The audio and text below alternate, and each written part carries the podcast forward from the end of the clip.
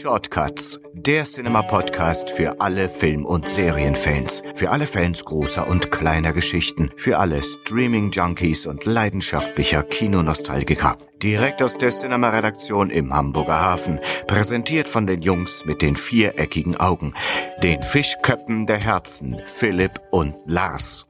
Moin Moin, herzlich willkommen zu den Cinema Shortcuts, dem Podcast der Film- und Serienzeitschrift Cinema. Hier sitzen wieder Tom und Jerry, Macaroni und Cheese, Mario und Luigi, hier sitzen Lars und Philipp. Moin Lars. Hallo Philipp, ich grüße dich. Und jetzt sitzen wir hier ganz alleine. Letztes Mal hatten wir noch Oliver Döring und Ela Panke zu Gast und jetzt, ja, jetzt ist unsere kleine Seele, unsere kleinen Seelen sind wieder ganz einsam.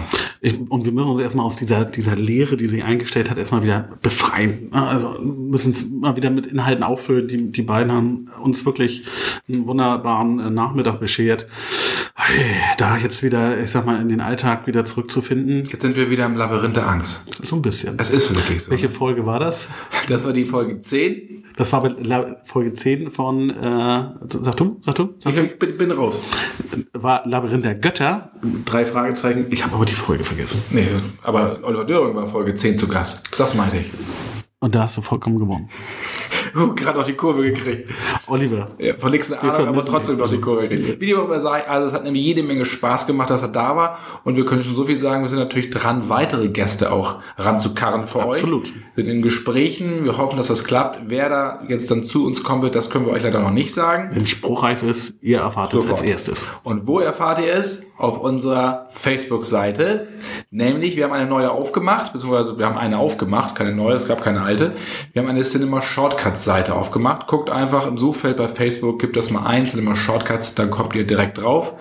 Und da äh, seht ihr unsere Gesichter. Und ihr könnt vor allen Dingen so Lasst euch davon nicht abhalten. Genau, genau, richtig. Und da könnt ihr, findet ihr alle bisherigen Folgen gut sortiert. Da könnt ihr euch die auch direkt anhören. Jetzt mal ein erstes na, und natürlich auch ein bisschen Behind-the-Scenes-Material. Zum Beispiel ein wunderbares äh, Gruppenfoto mit Oliver Döring. Da haben wir schon mal den Anfang mit gemacht. Da haben wir schon am Anfang gemacht, genau. Und weitere Fotos werden folgen und natürlich auch Infos, was die Themen der nächsten Sendungen sind. Vielleicht auch mal ein paar Anekdoten. Wir haben auch ein kleines Video gedreht. Heute noch. Hat er mich, äh, da hast du mich nicht mit verschont. Also, hast du eine gute Figur gemacht. Heroische ja Bauch nicht. eingezogen, so wie ich auch. Das muss man halt einfach. ja, aber naja, gut. Man weiß doch, die Kamera Man packt immer, die Kamera packt doch immer noch ein paar Kilo rauf. Da fragt man sich immer, wie viele Kameras sind auf einen gerichtet? Das würde ich, Dass ja, man so aussieht, ja, also das denke ich mir jedes Mal. das war eine 360-Grad-Kamera. Weil eigentlich wiegen wir beide 60 Kilo. Gefühl. Doch, das sind die, das sind ja, die Kamera. ja, ich, ich möchte da gar nichts gegen sagen.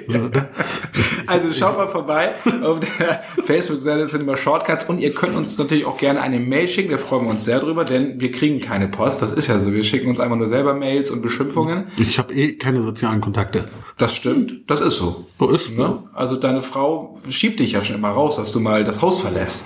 Ja, aber sie halt nur durch die Tür und Tür zu und dann steht. Naja, egal. Aber Lars geht nicht raus, das muss ich kurz erzählen, weil er nämlich Angst vor Wildschweinen hat, die in seiner Umgebung, in seiner Nachbarschaft äh, da marodieren durch die durch die Rabatten Das ist ziehen. Es ist wahr. Also, du hast mir schon drei Wildschweingeschichten erzählt. Ja, ich hatte vier Wildschwein-Begegnungen.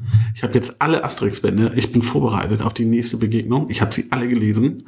Mich kriegen die nicht. Mehr möchte ich dazu nicht sagen. Du kannst das Grunzen sehr schön nachmachen. Heute nicht. Heute nicht. Hm, schade. Vielleicht nächstes Mal. Es tut mir sehr leid, euch jetzt enttäuschen zu müssen. Das machen wir jetzt nächstes Mal. Genau, Also, also- also nächstes Thema. Insofern, äh, ihr könnt uns gerne eine Mail schicken, um zurückzukommen, nämlich an podcast.cinema.de, podcast.cinema.de und wir antworten fröhlich und nett und lieb, wie ihr das von uns gewohnt seid. Absolut. Also Genau. bitte. Wir freuen uns sehr. Absolut ist mein neues absolutes Lieblingswort. Genau. Wir freuen uns sehr über Anregungen, oh, Kritik auch, ohne, aber bitte, dass wir nicht weinen müssen. Das wäre blöd, ne? Sonst machen wir ein Foto davon, wie wir weinen. Also Anregungen, was auch immer ihr uns schicken möchtet. Aber bitte keine obszönen Fotos. Das muss man hier nochmal wirklich ob sagen. das, ob das schön ist. Nee, nee, lieber nicht. Nein, Ja, wir, wir schweifen Nein. ab. Wir haben dieses Mal wieder, wie auch letztes Mal, eigentlich eine Sondersendung. Wie gesagt, letztes Mal Studiogast hatten wir hier, ähm, und diese Sendung steht im Zeichen von 2018. Das heißt, was startet 2018 denn alles im Kino? Welche Highlights? Und da wollen wir euch mal ein bisschen erzählen, worauf wir uns ganz extrem freuen. Ich habe schon auf den Zettel geluschert. Wir haben da ein paar Überschneidungen. Ja, wir haben, glaube ich, eine Menge Überschneidungen, weil wir einen ähnlichen Filmgeschmack haben. Ja, das werden wir heute mal Herr Kollege mal verifizieren. Ja, ich bin gespannt, habe auch ein bisschen Angst. Natürlich wagen wir auch gleichzeitig noch einen Blick zurück auf 2017. Was waren die Highlights für uns? Machen wir nicht ausufern, aber vielleicht für euch auch mal interessant. Ah, vielleicht ah, habe ich ganz verpasst im Kino, habe ich schon vergessen, gucke ich mir nochmal auf DVD oder im Streaming an. Und natürlich gab es auch ein paar Enttäuschungen. Das bleibt einfach nicht aus. Müssen wir kurz anreißen. Ja. Es hilft nichts. Genau. Aber insofern haben wir ein dickes Programm. Und wenn wir so ein bisschen nur zurückblicken, dürfen wir natürlich ein Thema auf gar keinen Fall außer Acht lassen, nämlich Star Wars, die letzten Jedi. Wir haben viele, viele Sendungen darüber gesprochen, über die unterschiedlichen Entwicklungsstadien. Wir hatten Mark Hamill reingeschnitten von meinem Interview in Berlin. Ist diese Erwartungshaltung eigentlich erfüllt worden? Der Film hat ja ganz gut performt, was mich tierisch überrascht hat. Ich weiß nicht, wie es dir geht. Sehr merkwürdig bei dem Franchise und dem Marketing. Ähm, Das war ganz raffiniert, das Marketing, dass wir das dann wirklich so gedreht haben. Guerilla, So Leute, Guerilla das war Guerilla. Ja, ja, klar. Das ist wirklich, Mhm. viele Webseiten sind ja schon wieder abgeschaltet.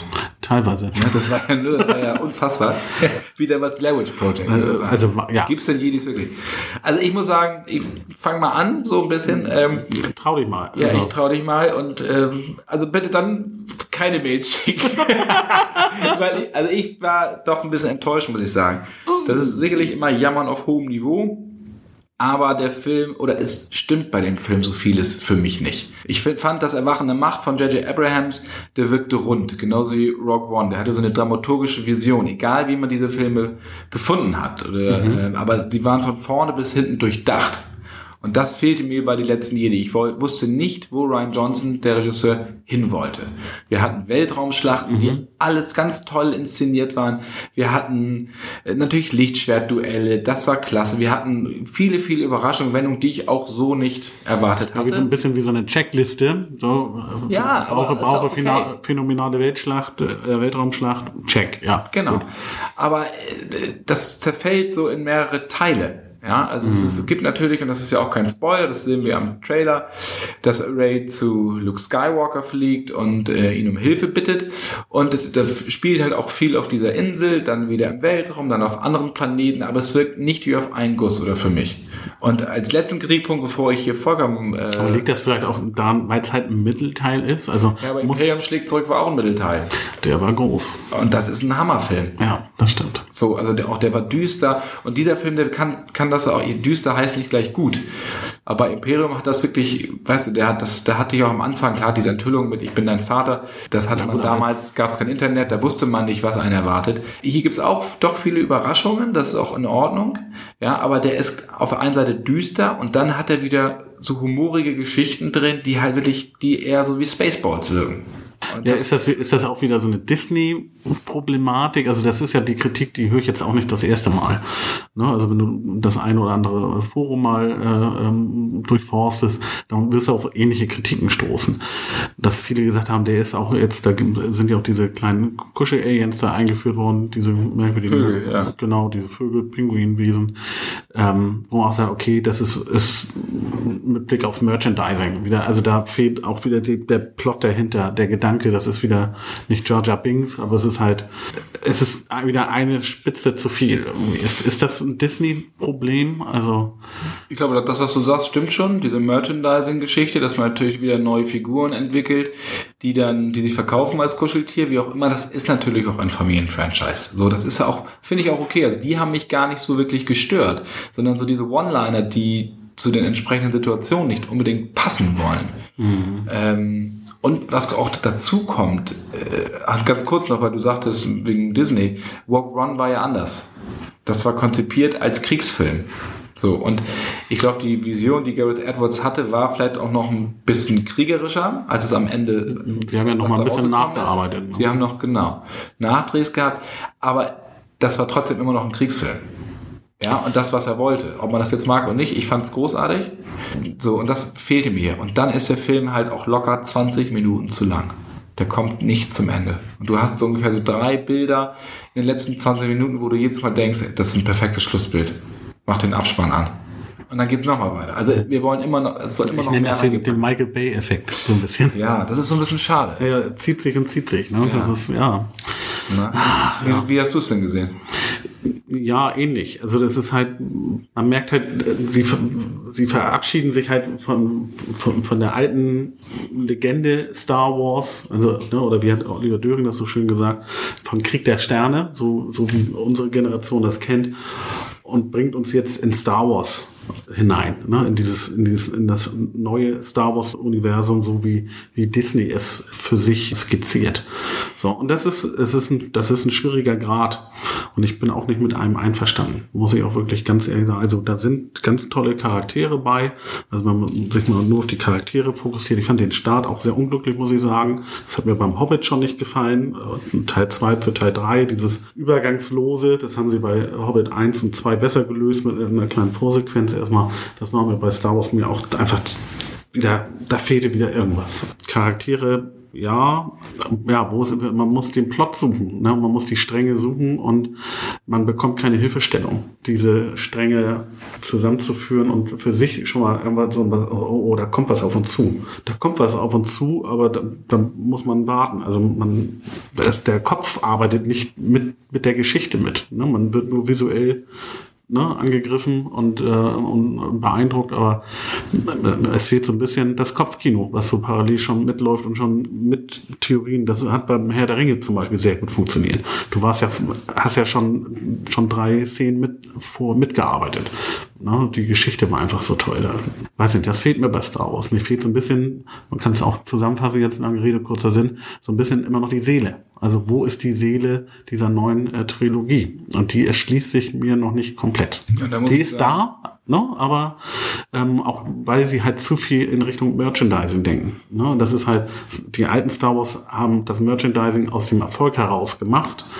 Jetzt haben sie haben da einfach schon eine andere Basis natürlich und sie müssen aufhören. Das ergibt sich von alleine. Ne? Aber es müssen keine Charaktere entwickelt werden mit Blick darauf, was sich dann später als Spielzeug verkaufen lässt. Ich habe so ein bisschen das Gefühl, dass die Spin-offs, dadurch, dass sie sich ja lösen können von dem normalen Kanon, sind sehr viel freier. Also bei Rogue One hatten wir das. Wir hatten die, keiner wusste was über die Zeit, was ist vor der Zerstörung des Todessterns, also vor dem Originalfilm und die Rache des Sith passiert so, ja, und ähm, ich denke, das wird auch ein Vorteil sein von Han Solo, weil wir wissen nichts über ihn, wir wissen, dass er ein Schmuggler ist, aber das war's. Wir wissen nichts über seinen Mentor und da kommen wir dann für, zu 2018 auch. Ähm, das ist sicherlich ein Highlight, nämlich der Han Solo Spin-off. Da freue ich mich sehr, sehr drauf.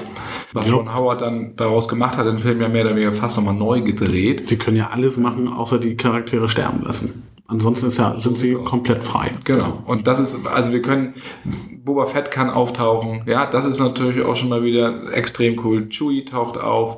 Ja, Lando Calrissian taucht auf. Dann Paul Bettany in einer Rolle. Keiner weiß, was er spielt. Wahrscheinlich so ein, ja, Aber- Mentor oder was. aber- oder Woody aber- Harrison als Mentor. Keine Ahnung. Ja, aber es, es sieht auf jeden Fall schon wieder nach mehr aus. Ne? Genau. Und Paul Bettany ist ja wirklich ein ganz großartiger Schauspieler. Ja, also da bin ich echt bin ich mal gespannt, auch wie sie den Bogen zu der alten Trilogie ob da, äh, wieder finden, ob da auch wieder bekannte Figuren auftauchen. Das machen sie jetzt ja mittlerweile gern, um das zu klammern. Das ist für mich so ein echtes Highlight für 2018, aber wir haben die Enttäuschung 2017 ja noch gar nicht. Und wir haben auch gar nicht die Ja, wir, haben- wir haben noch ein Wir paar haben gleich andere. mit, mit Ja, Hans wir haben, Sommer ja, angefangen. Die- das ist ja, das klingt jetzt ja auch so negativ. Das ist Ja. ein ganz toller Film. Ne? Star Wars Star Wars 8, das ist ein toller Film.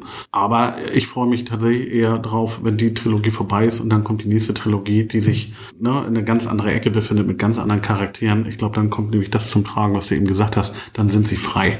Und ich glaube, das ist nochmal eine Pflichterfüllung und danach kann man sich, glaube ich, auch eine ganz andere Star Wars Welt freuen. Und ich glaube, die, die Serie, die 2019 kommt, die Realserie, die wird uns schon so ein bisschen einen Geschmack drauf geben, was da noch, noch richtig Gutes kommen kann.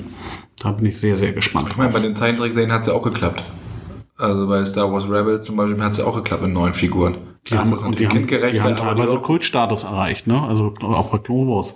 Ne? Gerade auch die fünfte Staffel, die war ja äh, wahnsinnig gut, muss man wirklich sagen.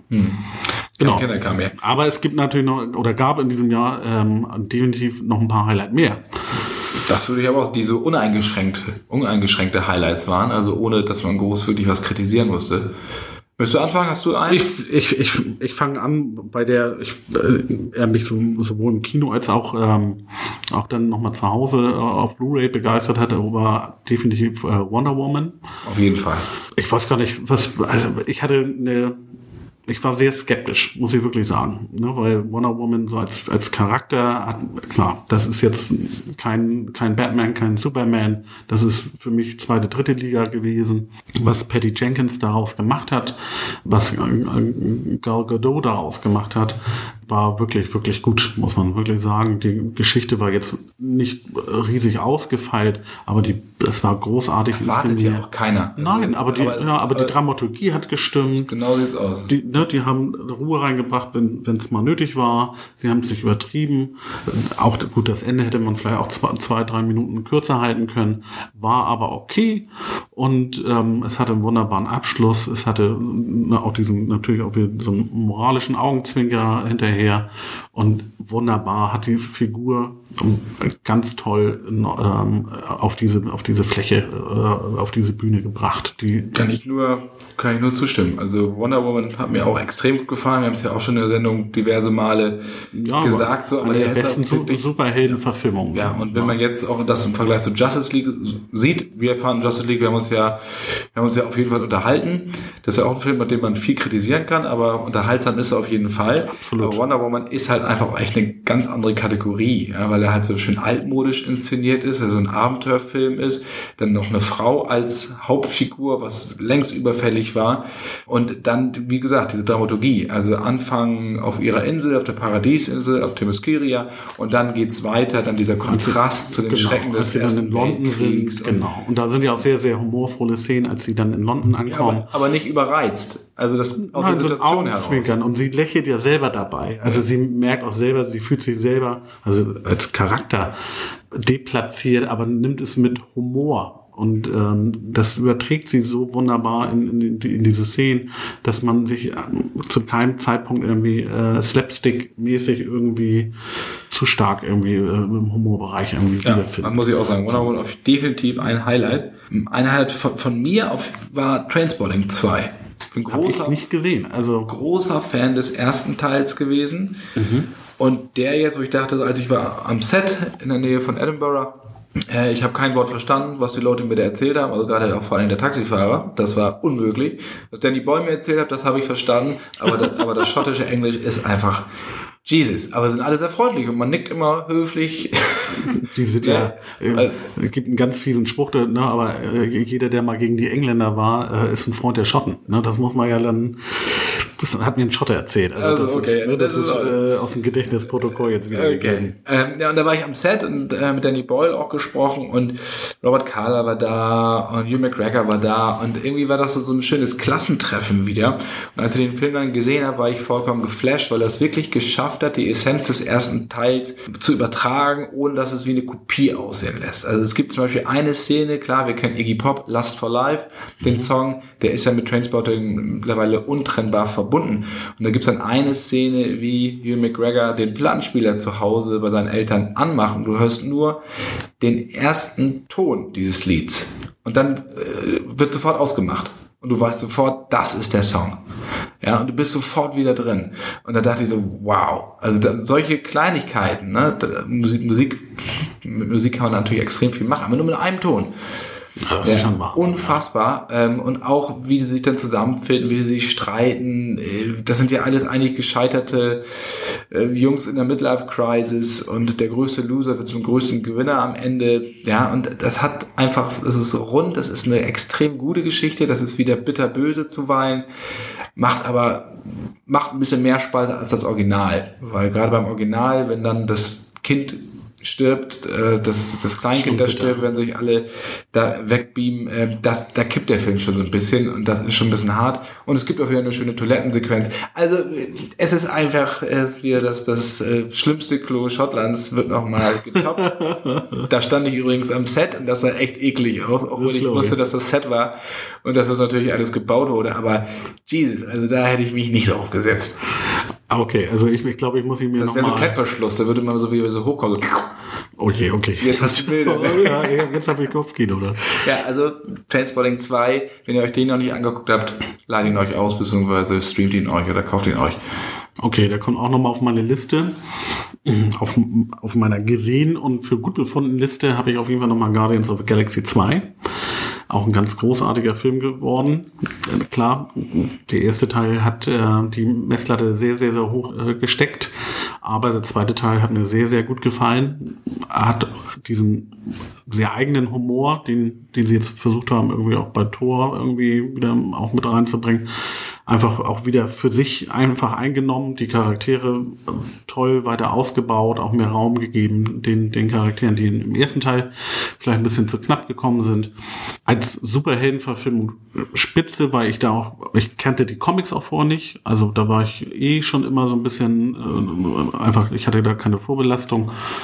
Ähm, einfach, und das isoliert mal als Science-Fiction-Film betrachtet, muss ich auch sagen, ganz to toller Science-Fiction-Film einfach. Also kommt nicht an den ersten Teil ran, aber gerade auch wenn man, ich bin auch ein Verfechter von 3D äh, zu Hause, ähm, wenn man 3D Smart TV hat, sollte man sich auf jeden Fall mal die 3D-Version antun. Denn die ist richtig, richtig gut. Das ist auch mal ein guter Tipp, weil mittlerweile ist ja so 3D verschwindet ja mehr und mehr schon wieder aus den Kinos und zu Hause. Ich glaube, 3D-Fernseher werden gar nicht mehr produziert.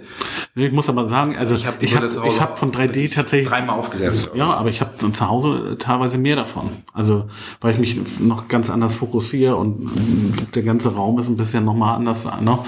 Und ich, ich partizipiere an, an Aber 3D eher noch das denn mehr zusammen zu mit deinen ganzen Kuscheltieren? Weil du hast doch da so, so Bärchen und so, Ich ganz viel. ich, ich, Papa stumpft nach links und, Und, naja. Und Wildschweinschlumpfe links, Ja, rechts. genau. Jetzt habe ich es doch gemacht. Ja, Aber jetzt, oh, Aber sich doch nicht so zärtlich. furchteinregend. Nein, Furchteinregend. das war ein zärtlicher Versuch. Okay, Guardians of the Galaxy 2. Ich habe noch Baby Driver, Edgar Wright gedreht. Der Regisseur. Das ist ein Film, der mich sehr, sehr überrascht hat. Also, Der wurde ja auch schon ziemlich gehypt, auch in England und so. Und ich habe mir den angeguckt und das ist ein Film, der hat einen richtig geilen Flow. Ja, der, der lebt durch Musik. Es geht ja um einen Fluchtwagenfahrer, der so ein Babyface hat, deswegen heißt er auch Baby. Und äh, der hat einen Tinnitus und hört halt immer Musik, um das Piepen in seinem Ohr zu übertönen. Und ja, wie gesagt, äh, fährt halt einen Fluchtwagen für, für Bankräuber und sowas. Die Geschichte, ja, das ist relativ fix erzählt, aber der, diese Songs, die da abgespielt werden, und die nehmen dich halt echt mit, das tierisch elektrisierend, das dynamisch, perfekt reingeschnitten. Ja, und das äh, hat, dadurch kriegt der Film halt so einen, wie gesagt, so einen richtigen Flow. Also du bist halt richtig drin und du wippst richtig mit in diesem Film. In der Mitte verlässt er so diesen Ansatz ein bisschen. Das ist ein bisschen schade, dass er so ein bisschen durchhängt, aber um dann nochmal gegen Ende richtig Vollgas zu geben. Also das ist jetzt so nicht so ein Fünf-Punkte-Film, sondern ein Vier-Punkte-Film aufgrund dieser, dieses Mittelteils, wo du denkst, naja, okay, komm, gib Gas, ne, aber vielleicht wollte er auch das Tempo so ein bisschen rausnehmen. Aber ansonsten ist der wirklich, haut er einen weg und wenn man da den Sound nochmal richtig aufdreht, da fliegen die Ohren weg und man entdeckt einige Songs, die man sich mal wieder auf seine Playlist packen sollte.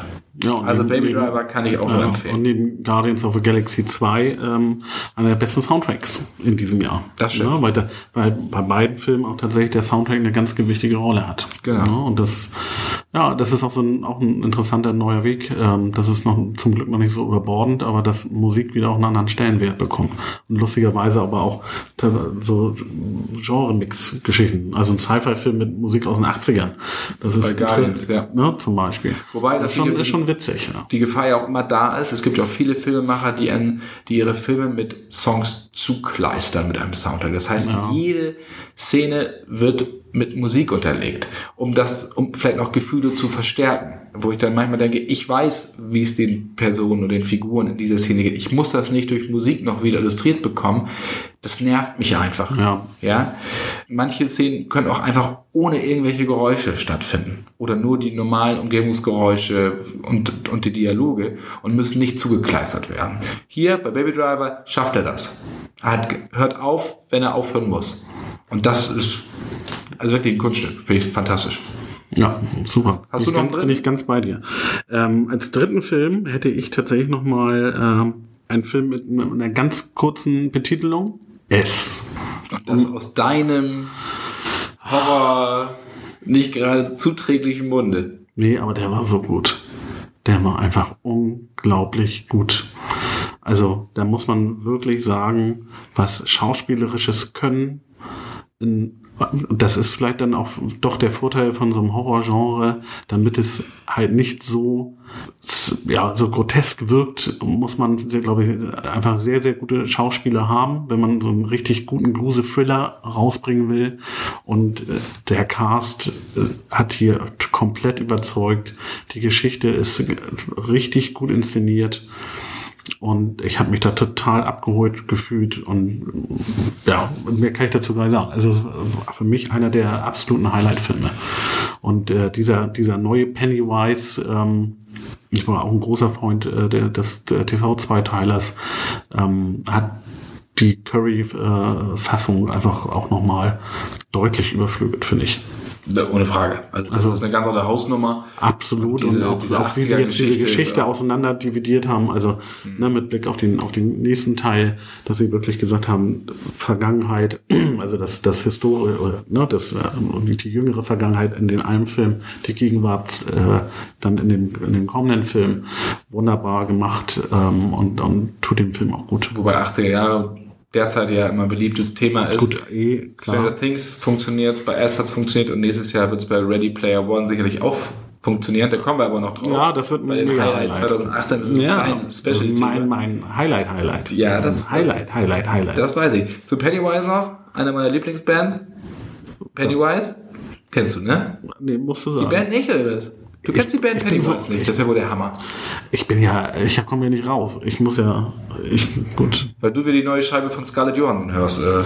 Nee, weil ich immer noch nicht drüber hinwegkomme, dass äh, die Musik von äh, drei äh, Haselnüsse für äh, Aschenbrödel von Karl Swoboda ist und äh, so ähnlich klingt wie die Titelmusik halt von Biene Maya, weil Swoboda ja Karre Gott ist.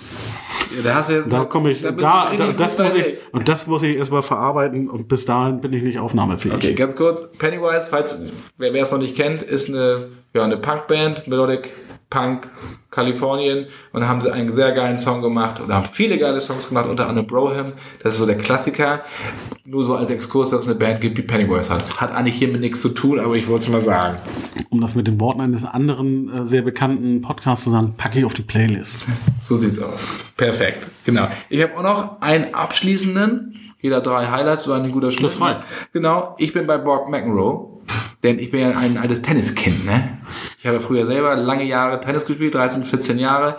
Wenn ich nach Hause von der Schule kam und Wimbledon war, dann lief bei meiner Mutter immer der Fernseher und es wurde Wimbledon rauf und runter geguckt. Deswegen kenne ich natürlich auch äh, John McEnroe und Björn Borg, das ist natürlich ganz klar. Da kommen wir aus einer kleinen Stadt in Niedersachsen. Bassum heißt die. An dieser Stelle nochmal viele Grüße nach Bassum. Das ist die Lichtstadt Niedersachsens, möchte ich das mal nennen. Ja, ich, ja du kannst deine Heimatstadt auch mal ein bisschen anteasern. Hamburg ist meine Perle. Hamburg ist eine Perle. So sieht's aus. Also, und dann kam dieser Film, als ich davon gehört hatte, und dann noch ein Shia LaBeouf der dann John McEnroe gespielt hat. Und ich war hin und weg. Also diese Rivalität dieser beiden Tennislegenden perfekt eingefangen. Äh, klar, John McEnroe auch am Anfang unsympathisch, aber Björn Borg auf der anderen Seite auch. Und das passt einfach perfekt zusammen, dass die beide auch eigentlich nur miteinander so existieren konnten. Und Shia LaBeouf endlich mal wieder mit Spaß an seiner Arbeit. Ja, und das sieht man ja auch nicht so oft, weil er ja doch so ein bisschen verstiegen ist. Aber er kann's ja. Der kann's, ist ein super Typ. Ja. Ähm, ich finde, James Franco gelingt das immer noch so ein bisschen besser als Schauspieler, weil der macht ja Arthouse-Filme, macht aber auch Blockbuster oder macht dann irgendwie Cola-Werbung. Also der kriegt diese Gratwanderung besser hin. Shia LaBeouf hat sich ja vollkommen aus dieser Blockbuster-Sache zurückgezogen und vielen Leuten auch vom Kopf gestoßen, dass man das nicht machen muss und trotzdem in, unter, in diesen ganzen Welten erfolgreich sein kann. Das beweist zum Beispiel James Franco, für mich deutlich besser. Absolut. Shia LaBeouf in Borg McEnroe aber echt eine Wucht. Der kommt meiner Meinung nach, ich glaube im Februar kommt der Film dann fürs Heimkino. Ähm, guckt euch den auf jeden Fall an, auch wenn ihr keine Tennisfans seid, weil der geht weit über das Tennis hinaus. Äh, und ist auch besser als Wimbledon, den Film, den es damals gab mit Kirsten Dunst und Paul Bettany, das war ja so eine romantische Komödie. Den nennt man eher Wolli. Ja, da stand ich auf dem Center Court, als ich bei den Dreharbeiten war in Wimbledon. Das war natürlich auch geil, da mal zu stehen und zu sehen, hey, das ist ja doch ziemlich klein hier. Ja, es lohnt sich natürlich immer so groß vor, ist klar. Aber es lohnt sich generell auch mal eine Reise nach Wimbledon. Auf jeden Fall. Sehr schöne, sehr Erdbeeren, schönes Erdbeeren essen und so ein bisschen Sehr schönes Prickelwasser. Absolut. Ja, also insofern, das waren so unsere drei Tipps, aber hast du auch Enttäuschung für 2017? Ja, Dann kann ja nicht sein. Was hast du denn? Also ich, ja, also, also Ghost in the Shell. Wir müssen mal drüber sprechen. Ja, ja. Ich habe mich nämlich, es gab zwei Dinge, die dafür gesprochen haben, diesen Film äh, zu schauen. Das war A, die Ankündigung, dass Scarlett Johansson mitspielt und der Trailer. Weil der Trailer war, der erste Trailer, der hat richtig Bock drauf gemacht. Das war eins zu eins aus, wie aus dem Anime, ne? Das, ja, das war spitze. Das, was man dann aber äh, dann in voller Länge gesehen hat, ui, also es kam einfach bei weitem nicht an, an die Vorlagen und es gab einfach auch sehr, sehr gute, nicht natürlich nicht Realverfilmungen, aber sehr gute Animationsfilme schon im Vorwege. Es kommt einfach nicht an diese Stimmung ran und leider hat man in den Trailern das Beste schon gesehen. Und Scarlett Johansson hat einfach dieser, dieser Rolle einfach nur das gegeben, was sie bauen, nämlich was roboterhaft ist. So, und das, es hat einfach an so vielen Ecken ge gefehlt. Also es, es war, es war, hat nicht die Stimmung von Blade Runner, es hat, hätte sie gebraucht, hat sie aber es nicht hinbekommen. Und auf der anderen Seite hätte es so ein bisschen, wenn man jetzt auf jetzt ein bisschen auf Ready Player One sich mal die Trailer anschaut, diese diese Science-Fiction-Dynamik und das auch da fehlte es, also es, ja, es fehlte einfach, ja. Viel. Es Viel. fehlte Seele. Das ist das, was, was, was Won gesagt hast. Ja, es fehlte die Seele. Es war einfach, es war äh, Pflichterfüllung. Ich erinnere mich noch, als wir die Geschichte im Heft hatten oder als der Film anstand, haben wir gesagt, was machen wir darüber? Natürlich kommen wir nicht drum rum und weil es einfach auch nicht nur der Manga, sondern auch der Anime einfach wirklich klasse sind. Und da habe ich mich am Wochenende habe ich mir dann den Anime nochmal angeguckt und war echt geflasht. Ja, das war ja, ich meine, wir wissen, woher Matrix oder woher die Wachowskis für Matrix ihre Inspiration hatten, nämlich von Ghost in the Shell. So ist das nämlich. Ohne Ghost in the Shell hätte es Matrix wahrscheinlich nie gegeben in der Form. Äh, mir ist angeguckt und das war am Samstag und am Sonntag habe ich dann die Geschichte geschrieben zu Hause. Es war auch war nicht einfach, weil der Film halt oder der Anime oder diese ganze Sujet ja extrem verkopft ist, philosophisch, da steckt richtig viel Substanz hinter. Es geht weit, weit über ganz normalen Sci-Fi-Action hinaus. Also ganz im Gegenteil. Und ich, ich habe mir keinen abgebrochen, ich habe das gerne geschrieben, aber man musste sich sehr, sehr viel Zeit lassen, musste sehr, sehr in die Tiefe gehen und sich mit der ganzen Thematik einfach auseinandersetzen. Also der Text, der brauchte seine Zeit.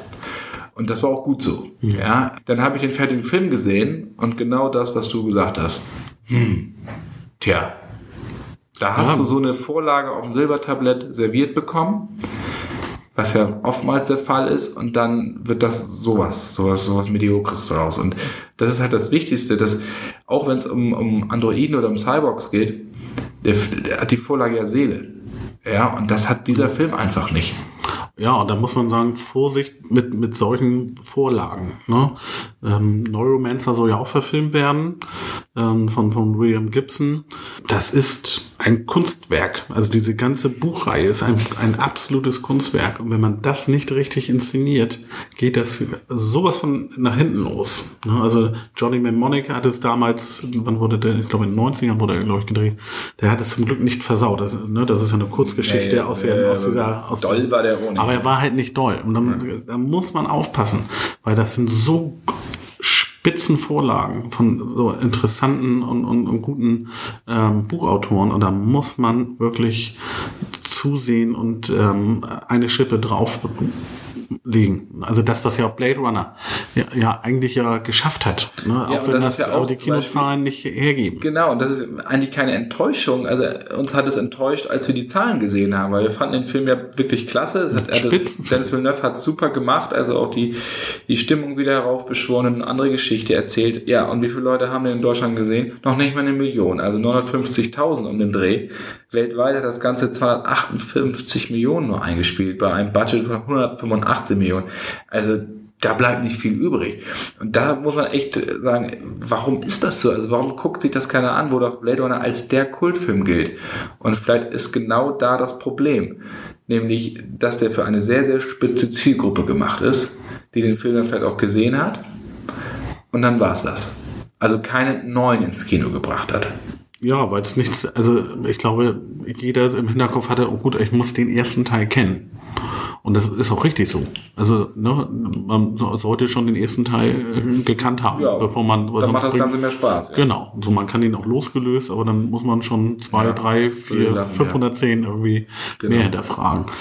Ja, das ist halt dann wieder ein, andere, ne, die andere, die Kehrseite, ne, die äh, an, an dieser Geschichte. Ne? Aber das, was Ghost in the Shell alles falsch gemacht hat, hat vielleicht Blade Runner 2049 ähm, einfach zu gut gemeint ne? und da nicht diesen Mittelweg geschafft. Ne? Sie haben es dann ja noch mal auf kurz vor Knopf ist ihnen das ja noch mal aufgefallen und haben ja noch mal so eine kleine Viral-Marketing-Kampagne. Es gibt ja noch drei Kurzgeschichten auf YouTube zu bewundern, die so noch ein bisschen in die Geschichte reinbringen sollen. Ich weiß nicht, ob du die kennst. Das ist die eine, kenn ich. Animationsfolge und Ah ja, unter ja. anderem auch Ja, ja. mit, mit, mit, mit, mit. Batista auch noch mal.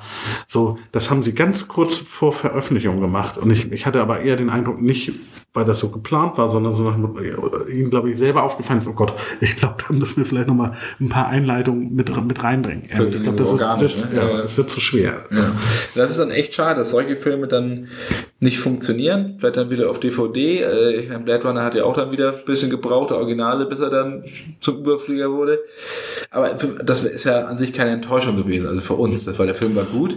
Für mich Enttäuschung Flatliners. Ja, jetzt fragt, sagen wahrscheinlich die Hälfte von euch, wie Flatliners, also das olle Ding von Schumacher aus den 90er mit Julia Roberts und Kiefer Sutherland. Genau. Und dieses Jahr ist Ende November ein Remake in die Kinos gekommen und keiner hat's mitgekriegt. Wahrscheinlich auch, weil er nicht groß beworben wurde und weil der Film halt auch guckig ist. Ja, da blieb die Linie flach. Ne? Ja, Also- dann. Nee. Also es gab noch eine kleine Kampagne, also man ist schon drüber gestolpert. Echt? Wenn man ich habe zu viel, was gesehen. also ich habe also das eine oder andere äh, Online-Banner irgendwie mal zum Film gesehen. Aber es wurde nicht viel, viel auf, Aufheben drum gemacht um den Film. Nee, überhaupt nicht. Und das auch zu Recht. Ein Page spielt damit. Und ganz im Ernst, nur, dass ihr es mal gehört habt, es gibt ein Remake. So, Punkt. Muss man sich nicht angucken. Guckt euch lieber das Original an. Äh, da habt ihr auf jeden Fall mehr von.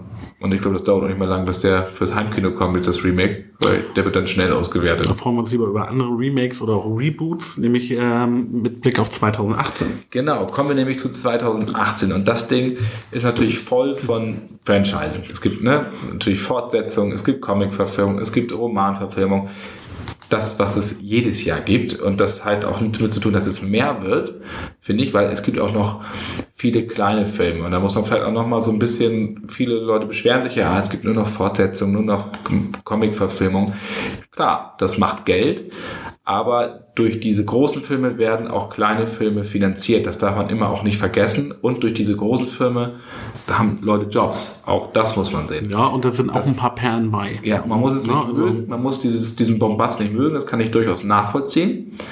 Dass man, wenn man jetzt sich nichts mit Comic-Verfilmungen am Hut hat, aber es gibt natürlich auch immer wieder viele kleine Filme, auch der großen Studios, die sich lohnen, die sich angucken und die originelle Geschichten zu erzählen haben.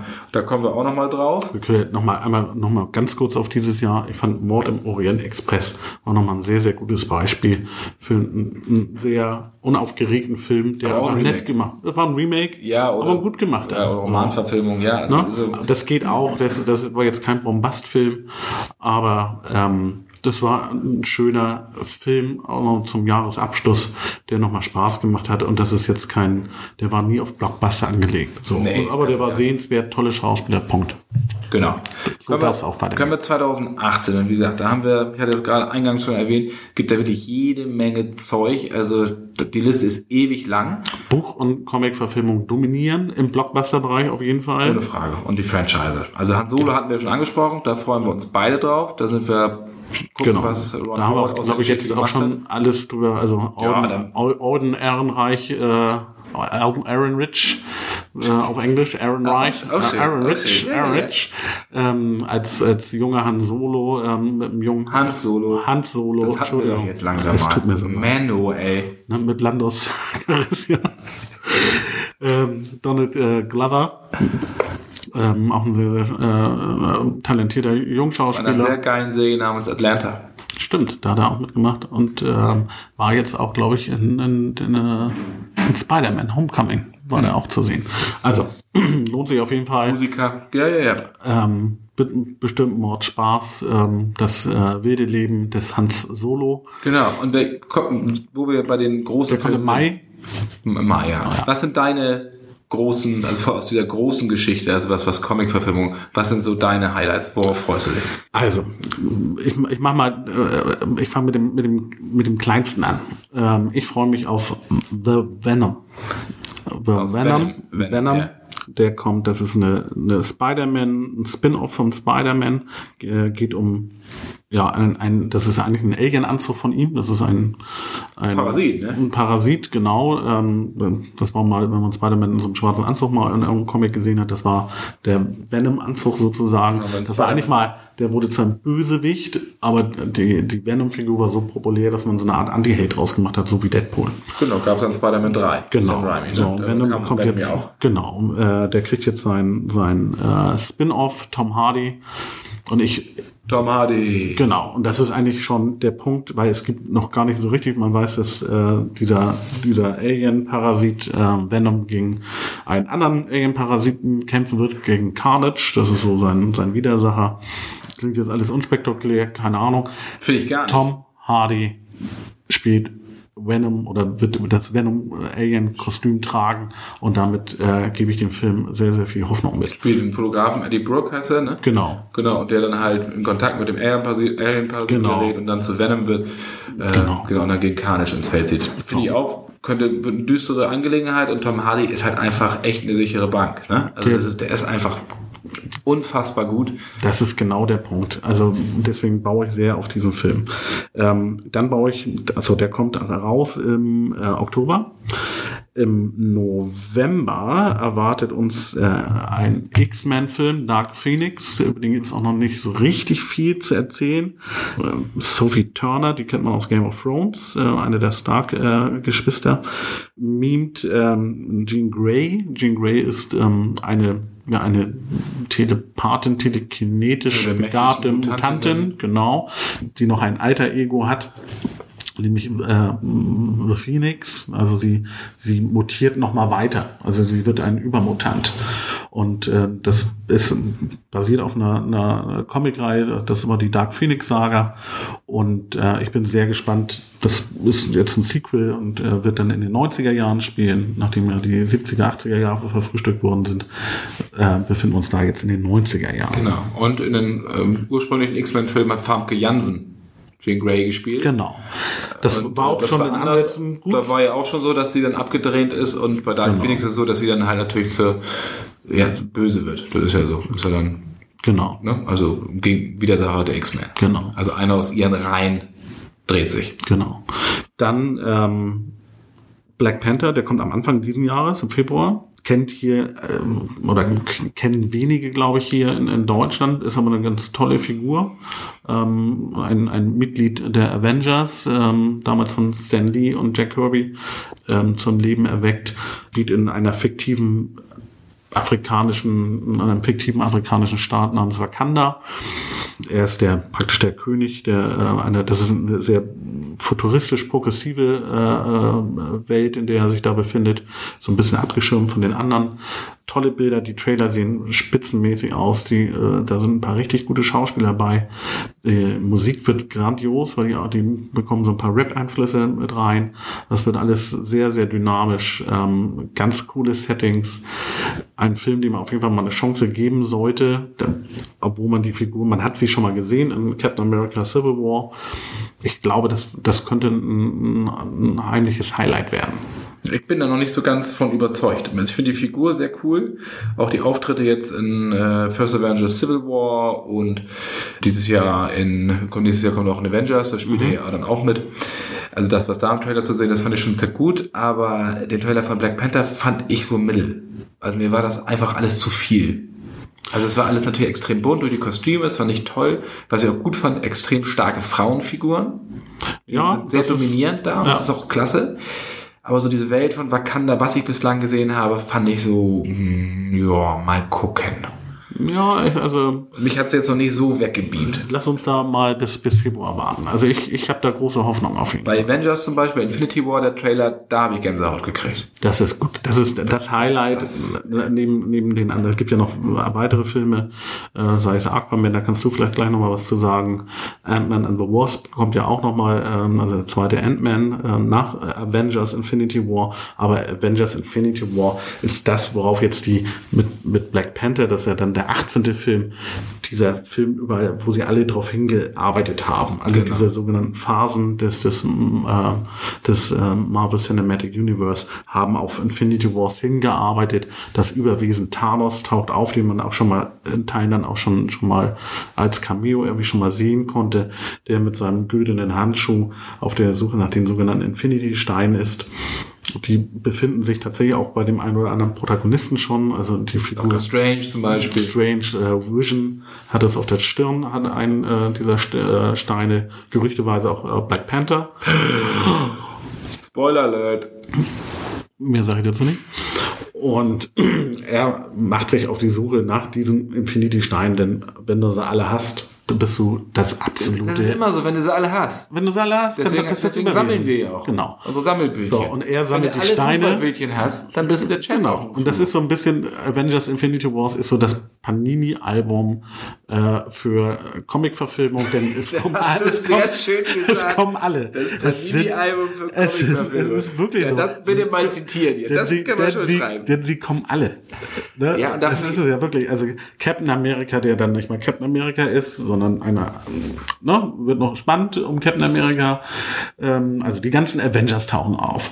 Ähm, ob nun ehemalige oder auch neue Und Mitglieder. genau da will ich ganz kurz einhaken. Da. Und das wäre das Interessante, weil Infinity War wird ja so ein Paradigmenwechsel. Das heißt, nach diesem Film wird das Marvel Cinematic Universe nicht mehr so sein, wie wir es kennen. Genau. Die Avengers werden, klar, also die verändern sich ja auch schon die ganze Zeit. Und das ist ja die Stärke von Marvel, dass sie auch den Helden aus der zweiten Reihe, ja, wie Strange, wie äh, Ant-Man, wie jetzt Black Panther, eigene Filme gegeben haben, Raum, sich zu entfalten, um dann auch die Lücken zu schließen, die, was ich was, Thor und Captain America, wer auch immer, eventuell hinterlassen können. Das heißt, sie können einspringen und das Publikum akzeptiert sie, weil sie sie kennt.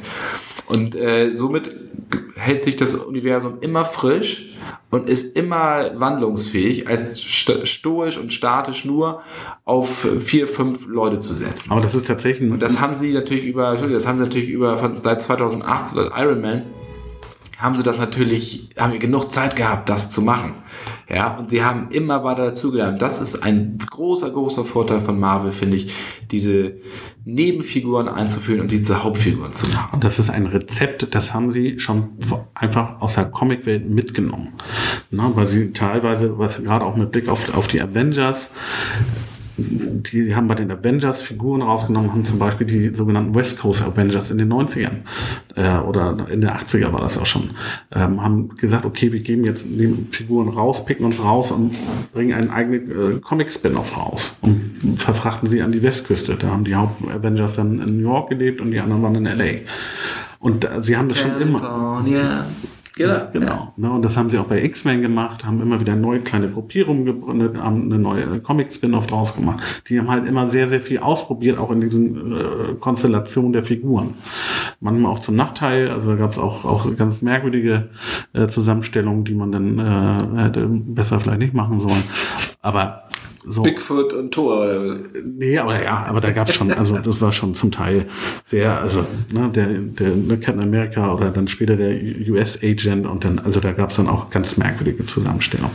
Aber ja, das ist genau das große äh, Geheimnis äh, und auch der große Vorteil äh, von Marvel immer gegenüber DC gewesen. Also immer dieses, immer wieder Dynamik und, und äh, keine, keine Ruhe reinkommen lassen. Ne, Wobei mit, mit, mit DC, du hattest Aquaman ja angesprochen, kommt nächstes Jahr ja wirklich, finde ich, ein Highlight, weil Aquaman, Jason Momoa war in Justice League auf jeden Fall ein Highlight. Und nächstes Jahr, Ende des Jahres, Dezember, kommt dann der Solo-Film mit ihm in die Und, Kinos. und das Interessante ist ja, alle haben, es gibt ja auch die eine oder andere Kritik zu Wonder Woman, was ihre Kostümierung äh, angeht, dass die ja relativ knapp ist.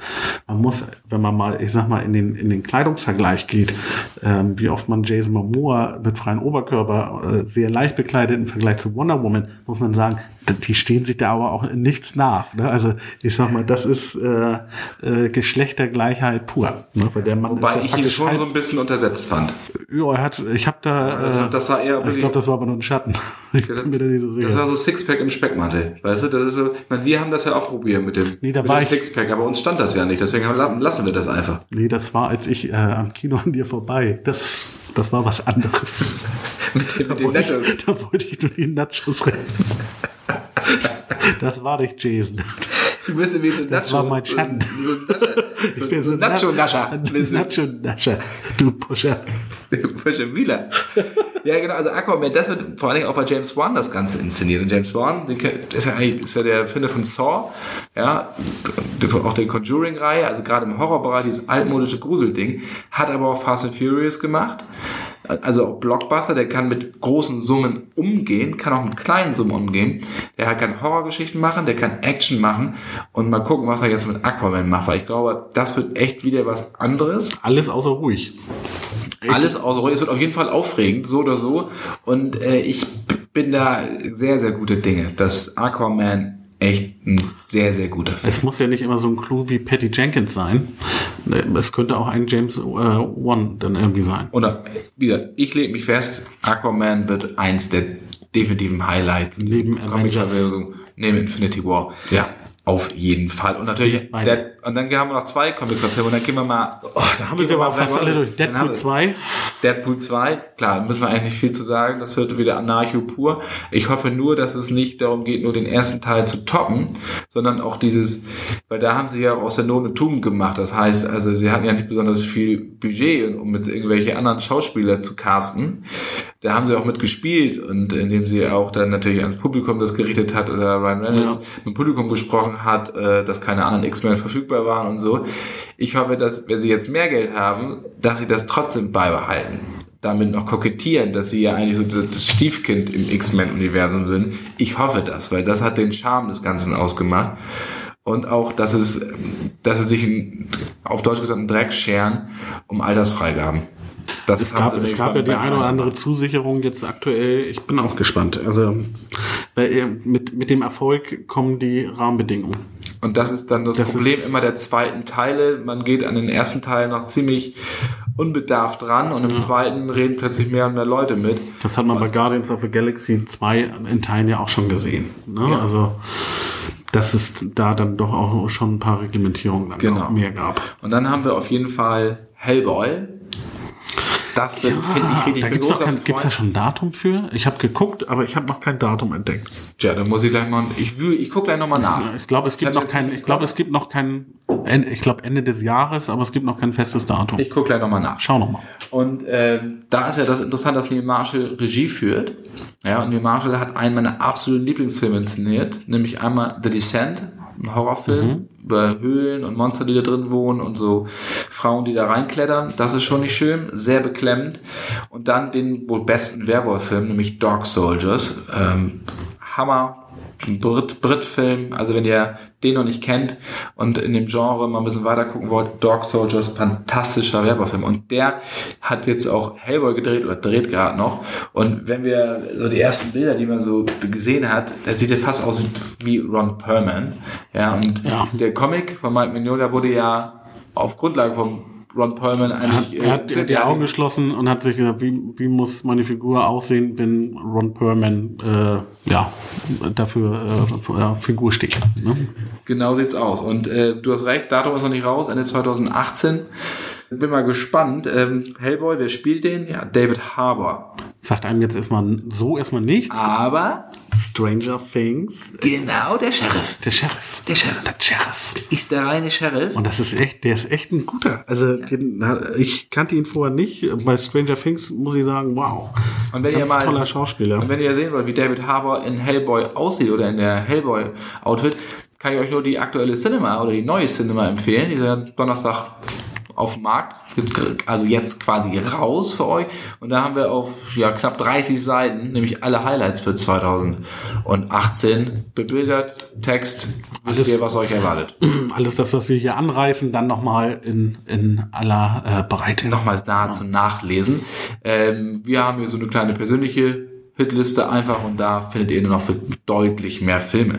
Aber es kommen ja auch nicht nur die großen Filme, es kommen ja auch noch so ein paar Lümmel, Oh ja. in Deutschland sagt, und die man auf jeden Fall mal auf dem Zettel hat. Ja, wir haben jetzt die Comic-Verfilmung und ähm, es gibt auch noch ein paar richtig, richtig gute Buchverfilmungen, äh, die in 2018 anstehen. Lars, übernehmen Sie. Ich würde mal sagen.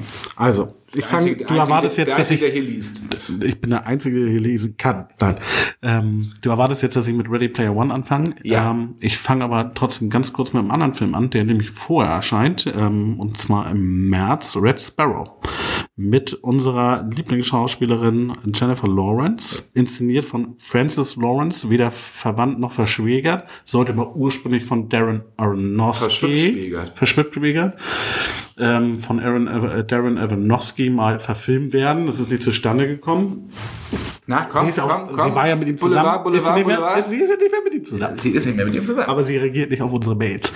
Was soll das? Also, Aber du hast ja noch nicht, hast du Toller hier Film. schon richtig eingeladen? Scarlett hast du eingeladen. ja, ich lasse das. Ich, Aber Jenny hast du noch Nein, ich bin jetzt Scarlett. Ja, dann mach das doch Nein, mal. ich mach jetzt. Nein, ich habe mit Scarlett. Jetzt. Also, Jennifer, wenn du das Jen- hier hörst und gerne mal nach Hamburg kommen möchtest und hier mit uns sitzen möchtest, Joko und Klaas, da war sie ja auch schon. Dann kannst du zu uns ja auch mal kommen. Ja. Ich finde das eigentlich ziemlich, ziemlich frech. ja, aber, eigentlich aber Joko, so Joko hat das schon. wieder. Joko hat das schon. Bist du wieder ein bisschen. Und Chris Pratt war auch da. Der hat sogar Deutsch gesprochen. Ja, das können wir auch. Ja, eigentlich nur, ja. Reden wir Also, nochmal. Red Sparrow. Red Sparrow. Ja. Ganz kurz angeschnitten. Sie, also Jennifer, spielt Dominika Egorova. Was ist KGB-Agentin? Was nennt man Red Sparrow, wenn sie machen nicht, wenn sie nicht mit den Reizen geizen? So. Also äh, Wummel weg und ein bisschen mehr Beinfreiheit. Sie soll einen äh, CIA-Agenten verführen, um ja, ein bisschen mehr über seine Projekte in Erfahrung zu bringen äh, für den KGB.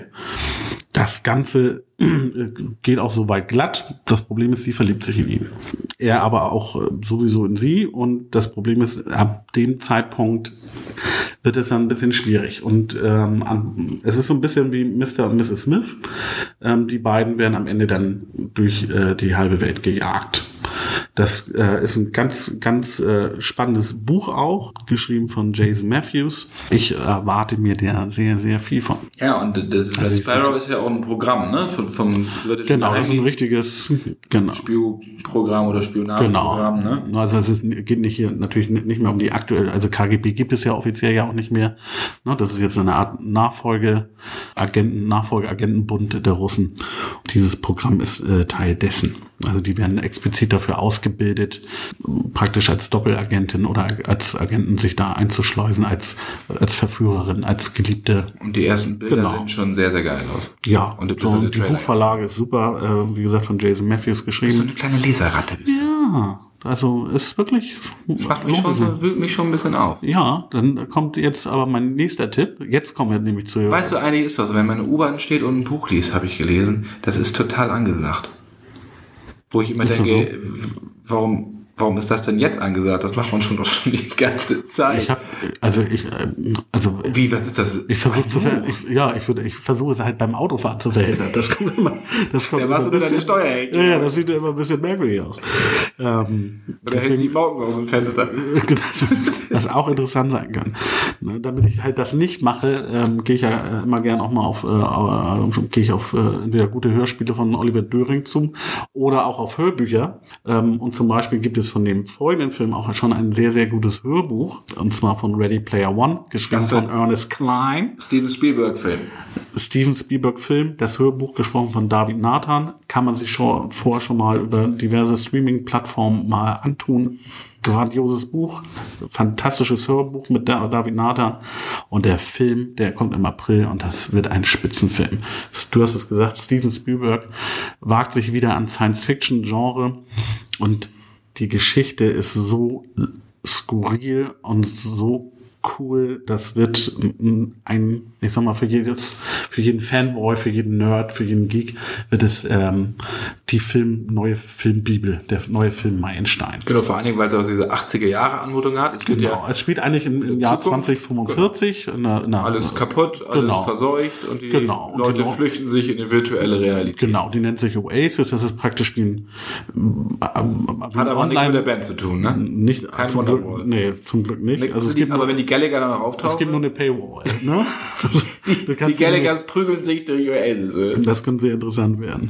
Nein, das ist wie äh, praktisch wie ein, ein riesen Multiplayer-Universum, Virtual Reality-mäßig mit, mit Brillen und Sensoren, äh, Westen etc.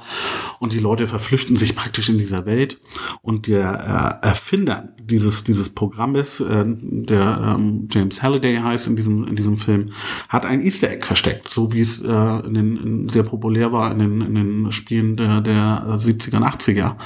Und wenn man diese Easter Eggs gefunden hat in dieser virtuellen Welt Oasis, bekommt man keine Ahnung wie viel Milliarden Dollar und wird auch ähm, Besitzer dieser Oasis. Und das ist das Herz der Seele. Ist. Genau, weil er gestorben ist.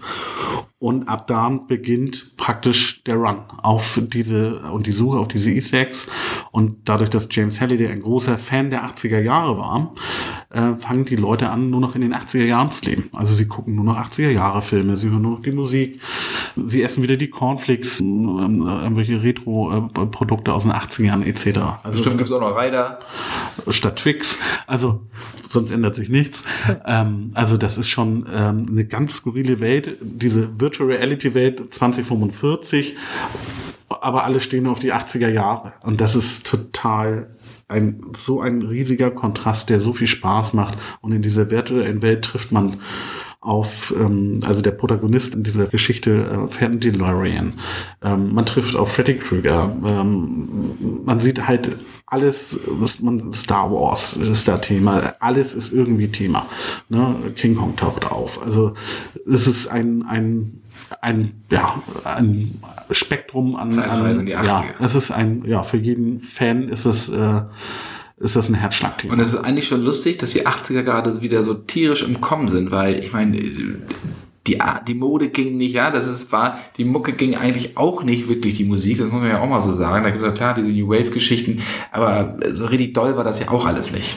Klar, jetzt kann ich wieder, nee. wieder ein bisschen zurückrudern, rap-technisch. Also sie haben jetzt natürlich beim, beim aktuellen Trailer zum Beispiel haben sie Depeche Mode jetzt mit reingebracht. Ja, das ja, geht gut. ja dann schon wieder. Ja, aber das ist natürlich so. Aber warum funktioniert das? Weil es dann doch wieder, weil man da aufgewachsen ist, weil das eine Zeit genau, war, das in der die, was diese, wir hatten noch ne, Telefon mit Wählscheibe in grünes. Es gab keine Handys, die konnten draußen spielen, du konntest, äh, wenn jemand einen Computer, hat, einen C64 oder was ich was, oder ein Amiga, dann war der große King und da hat man natürlich dann vorgesessen, aber es war nicht alles. Ja, man es hat dann Winter Games oder Summer Games gedaddelt oder Donkey Kong oder sowas, aber da ist man wieder rausgegangen. Also dieses. Aber das ist genau der Grund, warum jetzt. Das war eine perfekte Mischung von diese, diese, so diese Zeitvertreib genau. und aber draußen weiter spielen. Ne? Das war, fand ich so, das ja, aber, ich, war was, was die 80er halt richtig ausgemacht Ich meine, ein, ein der populärsten Spiele aktuell ist Minecraft. Das ist ein, ja. ein Pixel-Spiel, ja. Ne? und zwar die Jungen spielen es. Also das ist eine, dieses Reduzierte ist eine Faszination, die nicht nur uns, ich sag mal, ne, äh, äh, Generation äh, Ü40 irgendwie oder Ü35 oder wie auch immer betrifft. Das trifft viele. Ne? Und ähm, Stranger Things hat er schon wieder aufleben lassen und alle stehen wieder auf verpixelte Spiele, auf Retro-Konsolen. Ich habe selber noch ein, ein Telefon in, in so 80er Jahre Optik äh, vom, vom deutschen Hersteller was so wieder diese Retro-Optik hat. Es gibt, es, das ist total populär. So, und ja, ich, ich, man kann sich halt dafür auch so begeistern. Das ist halt, und es weckt auch wieder genau den Punkt, den auch viele Nerds und, äh, und Geeks, und das sage ich im Positiven, natürlich auch natürlich sofort wieder, äh, ist animiert zum, zum Sammeln.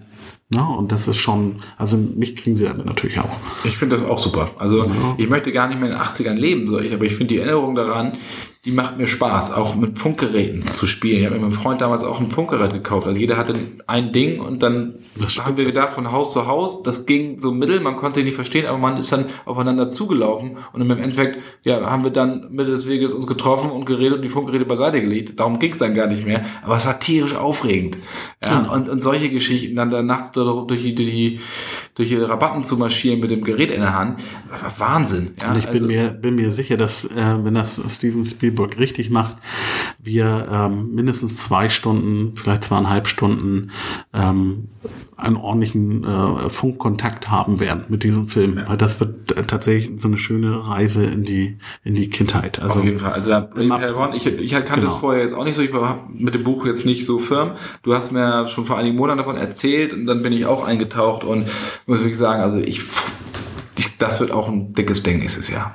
Ja, also wer, wenn ihr es auch noch nicht Das macht auch genau der Richtige. Vormerken. Ja, ja, also es ist genau der, der äh, für die 80er auch so steht, aber trotzdem jemand ist, der sich immer weiterentwickelt hat und nicht so der, wenn er Filme macht, sehr ausgewählt und dann auch gleich mit Karacho kommt. Und das ist das, genau glaube ich, Steven Spielberg. Perfekt. Genau. Ich freue mich noch ganz auch nochmal auf Tomb Raider, wird, wird ja auch wieder neu gemacht mit Alicia Vikander. Mhm. Da wird aber, es wird nicht eine Fortsetzung der Angelina Jolie-Filme zum Glück. Glück. Also, gee, ja, also den ersten Fall noch okay, aber den zweiten, das war alles Quatschkram. Und dieser jetzt, dieses Reboot, ist es ja eigentlich, das basiert auf dem 2013er Game, wo es ja, das ist eine Origin Story. Das heißt mhm. also, wie wurde die reiche äh, Aristokratentochter Lara Croft zur Action-Archäologin? Und darum geht es in diesem Film.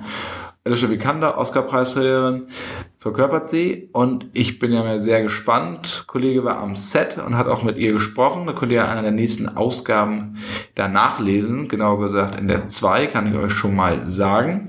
Da gibt's dann so ein bisschen ein paar Hintergründe einfach dafür. Ich glaube, das kann auch schon was werden. Das ist natürlich auch sehr, sehr spitz für Leute, die das Game geil fanden und, und gut fanden. Ich glaube, das ist jetzt nicht so massentauglich vielleicht. Ich habe keine Ahnung. Vielleicht doch. Die, ja, aber die Spiele auch nicht gerade nicht so präsent sind, glaube ich. Aber extrem gut verkauft. Aber wer weiß, also wenn sie das richtig marketingtechnisch auch noch betreuen und sowas und der Film auf jeden das Fall. Das muss auch gar kein Nachteil treffen. sein. Nee, nee, eben. Also, man kann ja auch mal ein bisschen ruhiger starten. Also ich, ich erhoffe mir da sehr, sehr viel von. Ja, ich bin, muss auch sagen, ich bin da auch äh, gespannt drauf. Wir haben aber auch noch ein paar Filme, die nicht ganz so groß sind. Ja, klar gibt's natürlich auch, ich nenne noch ein paar andere Filme. Mission Impossible 6 kommt natürlich auch. Äh, Predator gibt's auch einen neuen Teil und so. Ähm, da gibt es natürlich viele große noch, aber es gibt auch noch einige kleine Filme. Und äh, da gibt es zum Beispiel Stronger mit Jack Gyllenhaal. Mhm. Der spielte auch das ein Opfer des Bostoner Marathon-Angriffs oder des mhm. Anschlags auf den Bostoner Marathon, dem beide Beine dann amputiert wurden, der sich dann wieder so zurückkämpft. Das ist zum Beispiel so, so, so ein Drama, wahre Geschichte. Da bin ich sehr, sehr gespannt. Und äh, vielleicht kriegt Gyllenhaal da auch nochmal so, so einen Boost nach vorne. Ich, ich wünsche es ihm, weil er ist ja, macht fantastische Geschichten Geschichten, aber manchmal so ein bisschen unter Ausschluss der Öffentlichkeit habe ich das Gefühl und vielleicht kommt er damit noch mal so ein bisschen nach vorne. Ich, ja, er ist so ein bisschen, ein bisschen vom Radar verschwunden. Ja, aber er taucht immer wieder auf und er macht immer gute Filme, aber äh, so richtig Beachtung auch nicht. So. Aber Hoffen das ist, glaube ich, auch eine Typfrage bei ihm. Ne? Ja, also, ich bin mal gespannt. Ja, gut, Prince of Persia hat damals jetzt nicht so gezündet. Das war ja so ein Blockbuster-Ding eigentlich, so ein Franchise-Ding. Ich fand den Film ja gar nicht so schlimm. Ähm, Nö, gut, aber es stand so ihm auch, aber auch nicht perfekt zu. Also es war nicht der perfekte Anzug für ihn. Richtig. Dann gibt's noch Ballon, neue Film mhm. von Michael Bulli Herbig. Und das ist halt keine Komödie, das ist eine Fluchtgeschichte, auch wahre Geschichte über zwei Familien aus der DDR, die halt mit einem selbst gebastelten Heißluftballon in den Westen flüchten wollten. Also das ist oh. auch interessant zu sehen, wie Herbig denn ernste Themen auffasst. Ich finde, er ist ein sehr, sehr guter Regisseur. Da habe ich ein großes und, Zutrauen, ähm, ja. Das könnte was werden. Und dann haben wir auch noch was, ähm, was eine Komödie ist. Klassentreffen heißt das Ganze. Das ist ein neues Ding von Schweiger, das auch mit Samuel Finzi und Milan Peschel, also aus dieser Schweiger-Schweighöfer Runde, die mhm. Schauspieler. Mhm. Und das ist, äh, klar, Leute treffen sich halt wieder zum Klassentreffen und dann geht's halt los. Das Ganze ist als Trilogie angelegt. Und das finde ich schon ziemlich interessant. Okay. Äh, die werden dann alle nacheinander weggedreht. Das hört sich jetzt so böse an, weggedreht. Die werden einfach dann gedreht, ja. Da gibt es die Starttermine auch schon. Nächstes Jahr kommt 2019, kommt, also 2018 kommt Teil 1, 2019 kommt Teil 2 und 20 dann 2003. Da haben sie sich viel vorgenommen. Also ähm, Schweiger macht die nächsten Jahre, geht richtig was los, weil auch hol ich im Kopf, das US-Remake steht auch an. Also Der kommt, da der, passiert wieder der einiges. kommt aus den staatlichen Und gerade. ich muss wieder. ehrlich gestehen, ich habe letztens im Fernsehen nochmal Kainohasen gesehen und ich bin hängen geblieben und ich musste echt lachen. Ich musste immer noch lachen. Ich fand, das hat ich einen guten auch mit- Ton. ja. Also ich fand den, ich mochte den, ich habe ihn damals ähm, das erste Mal in Vancouver gesehen, als ich am Set war und da war, war Schweiger auch und hat den Film da geschnitten. Dann durfte ich da mal ein bisschen reingucken und habe den seitdem natürlich auch ein bisschen öfter gesehen. Und ich finde, da sind einfach großartige Szenen bei. Der hat einen guten Ton und der macht Spaß und äh, die Kinder auch, die funktionieren. Und äh, der macht halt einfach schon wirklich, ja, ich wiederhole mich, Spaß. Und Tschirner ist einfach auch großartig. Auch im Zusammenspiel mit Schweiger. Ich finde, das ist echt eine gute Komödie. Ich habe auch nie ein Problem gehabt mit dem Film, muss ich ganz ehrlich sagen. Also ich war, weil ich ja auch nicht unbedingt ein großer Fan bin des deutschen Kinos, ähm, eigentlich immer positiv, eher positiv überrascht, weil die Qualität einfach, du hast es eben gesagt, ähm, und das kann man nur bestätigen, einfach einfach sehr sehr äh, hoch ist. So und das ist und interessante und lustige Dialoge. Ja, ich weiß auch nicht, aber das ist mit Schweiger ich glaube, das, das, was er privat ähm, also nach außen dringt, ähm, wird le- leider auch immer seine Arbeit auch immer so ein bisschen. Ähm, Ja, Das heißt privat, wenn er sich äußert. Ne? Das ist ja immer so ein bisschen- er sagt halt, er ist halt, was ich dann auch nicht verstehe. Auf er hat das Herz Seite- auf der Zunge. Ja, ja, auf Ne? der einen Seite sagen die Leute, ah, diese weichgespülten Schauspieler, die immer nur das sagen, was die Agenturen ihnen vorgeben, äh, die nerven mich und sowas. Und dann ist aber einer, der sagt, was er denkt, damit muss man ja nicht einverstanden sein, aber dann wird halt extrem drauf rumgebasht. Und das sind so Sachen, wo ich, und, und dann auf seiner Facebook-Seite, aber warum liken sie denn überhaupt seine Seite, wenn sie nur gegen wettern? Ja, Also, das ist das halt- passt halt alles irgendwie nicht so richtig zusammen. Man muss da nicht mit übereinstimmen. Aber vielleicht sollte man das auch noch mal so ein bisschen anerkennen. Er ist so ein bisschen der, halt der James Franco. ja, genau. Nicht ganz, also so, aber- naja, aber das sind so wirkliche Highlights, finde ich, Mhm. die wir hier schon schön zusammengetragen haben. Also da könnt ihr euch die alle mal an markern. Und da gibt es noch so viele, die Und wir jetzt viel, nicht mehr anreißen Und können. die sind alle in der aktuellen oder neuen Cinema versammelt. Also schaut da nochmal drauf. Die Liste äh, ist deutlich noch länger. Und falls ihr das Heft nicht gleich findet, Deadpool ist drauf, mit einer Super Soaker in der Hand. Da wisst ihr gleich Deadpool, das ist die neue Cinema. Und äh, wenn euer Kiosk die nicht haben sollte, ihr könnt die in je, ihr könnt die Ausgabe in jedem Kiosk nachbestellen. Ja, der bestellt euch die kostenlos. Das Heft müsst ihr natürlich bezahlen, das ist klar.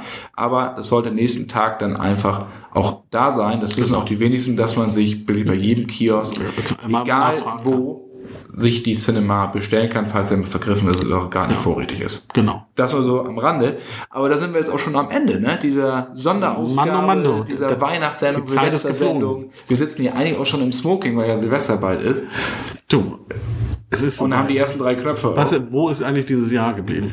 Ne? Elf Folgen im guten halben Jahr. Ne? Wir können auch nur noch, wir, bei der Gelegenheit müssen wir uns auch nochmal bedanken an, an Oliver Bokern äh, beispielsweise, der unser Intro eingesprochen Genau, hat. vielen, vielen Dank, fantastisch. An äh, Stefan Wehrmann, äh, der uns grafisch ähm, äh, unter die Arme gegriffen hat. unser Logo unser, konzipiert, unser Logo, unsere, ähm, unsere Folgenbilder. hat die ganzen Pickel wegretuschiert. Das war eine Menge Arbeit. ähm, Das heißt, dass wir noch nicht alt sind, wenn wir noch Pickel haben. Das lasse ich, ja, das ist, ja. Lass einfach so stehen. Ja, das finde ich super. Ja. Ja, also die, die beiden, äh, die müssen wir auf jeden Fall ähm, einen ganz herzlichen Dank aussprechen. Die äh, haben uns dieses Jahr wirklich äh, ganz toll unterstützt. Ich danke dir für ein tolles Jahr. Jetzt kannst du auch nochmal Danke sagen. Ja, jetzt bist du Buffer. Ja, ich fand es auch okay. Nein, vielen, vielen Dank. Das hat eine jede Menge Spaß gemacht und nächstes Jahr erhöhen wir die Schlachtzahl wahrscheinlich so ein bisschen. Ja, wir versuchen auf jeden Also auf jeden Fall mehr Sendungen als mehr, elf. noch mehr Kontinuität als elf. ne? Ja, wir versuchen den 14-Tage-Rhythmus weitestgehend einzuhalten, also zweimal im Monat auf jeden Fall. Ähm, Haben wir noch ein paar andere Projekte am Start, über die wir euch dann zeitnah informieren werden. genau, äh, hoffentlich tolle Interviewgäste. Ähm, ähm, wie gesagt, äh, unser erster Gast hat schon richtig Spaß gemacht. Da kommen aber noch, äh, glaube ich, ganz, ganz äh, tolle ähm, äh, ja, Freunde der Cinema die äh, uns hier ähm, durch die Stunde begleiten werden. Ja, was Bleibt uns eigentlich wir zu haben, sagen. wir haben die Fanpage, äh, wir freuen uns auf die Kommentare, Genau, schreibt uns, tut euch keinen Zwang an. äh, Ihr könnt lustige auch Bilder haben wir auch nochmal drauf bei ja, Zeiten. Genau, mit Elchnase und Elchohren und Genau. Ohne Ohren und wie auch immer. Euch allen ein fröhliches und besinnliches Weihnachtsfest, Weihnachtsfest. vertragt euch, haut euch nicht. Genau, kommt alle gut ins neue Jahr. Genau, äh, passt auf euch auf und wir sehen uns im Januar wieder mit der nächsten Ausgabe der Cinema Shortcuts, dann Folge 12. Einen guten Start in 2018. Bis dann. Prost Neujahr. Tschüss. Tschüss.